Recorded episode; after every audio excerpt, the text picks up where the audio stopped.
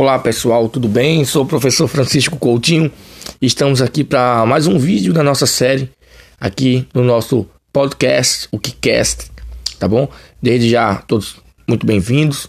Então, esse podcast que nós fazemos aqui é sobre ciência de uma forma geral, de uma forma para tirar sua é, tirar dúvidas na realidade, não é?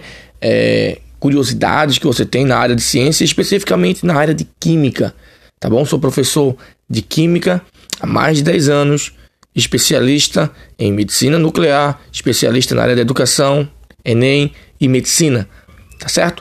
Então, hoje, no vídeo de hoje, eu queria comentar um pouquinho com vocês para dar continuidade sobre aquele aspecto sobre a radioatividade. Você que vai fazer vestibular de medicina, você que pretende fazer algum tipo de, de vestibular na área de saúde, radiologia, ou até mesmo você simplesmente tem uma curiosidade para saber sobre esses fenômenos, certo?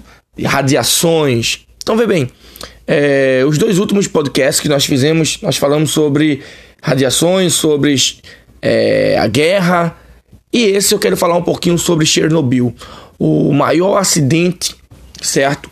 utilizando materiais radioativos do mundo. Ocorreu em 1986, um ano depois eu nasci, nasci em 87. Agora veja o alto nível de perigo que foi esse acidente em Chernobyl. Inclusive até hoje é inabitável aquela cidade pelo alto teor de radioatividade, pelo alto teor de radiação que ainda se encontra na cidade.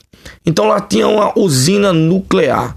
Essa usina nuclear, ela, o reator, um dos reatores entrou em colapso e explodiu, mandando então muito material radioativo para toda a cidade. Inclusive choveu, né? Choveu quando nós falamos choveu, é que caiu muito material radioativo do céu e muita gente estava é, achando bonitinho aquilo relatos históricos falam que estava uma certa, uma certa ponte e pessoas que estavam naquela ponte brincando, olhando aquele material que estava caindo, nenhuma sobreviveu. Inclusive os bombeiros, né, que foram chamados para poder apagar o fogo da explosão, sem nenhum aviso do risco que eles estavam correndo lá, eles foram apagaram o fogo, porém com poucos dias depois os efeitos da radiação no organismo vieram à tona e esses bombeiros, esses nobres, corajosos heróis, eles morreram, tá? Não só eles, mas como muita gente.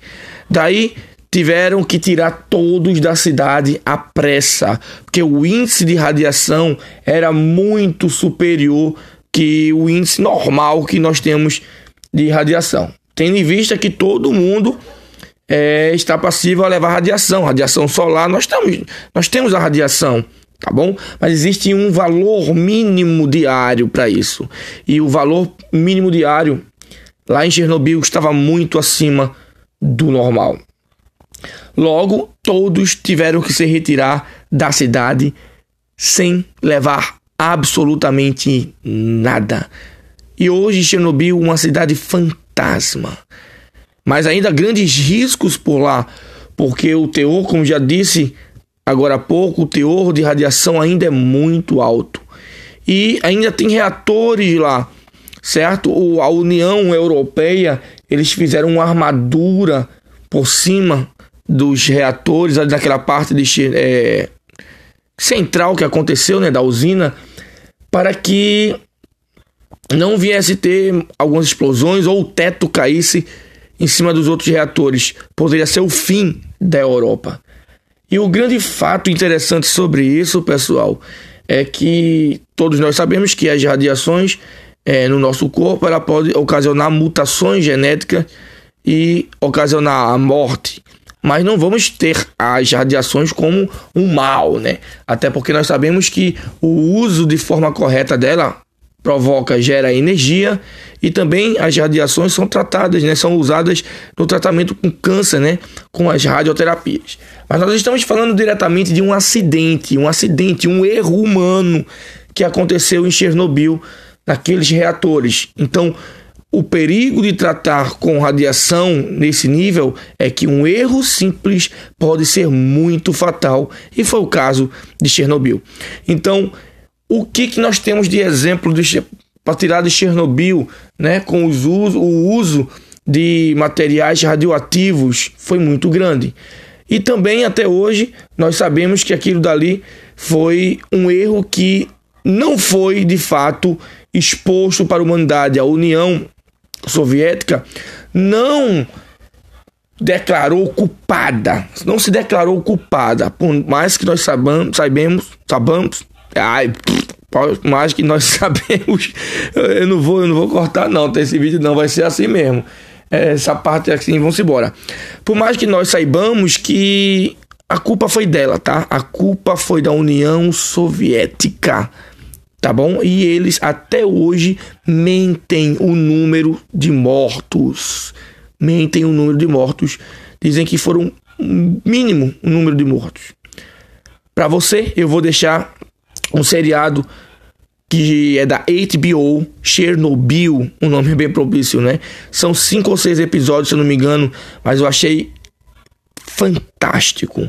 Eles abordaram pontos que a União Soviética escondeu coisas que, mesmo depois de vários e vários anos, estava escondido por baixo do tapete, foi trazido à tona nesse seriado. Então, para vocês que estão assistindo, estão ouvindo né, nesse podcast sobre Chernobyl, eu peço, vá lá, dá uma assistida, vai lá assistir Chernobyl na HBO. Não tô ganhando nada não em relação a isso não, tá bom? Só conhecimento para vocês mesmo.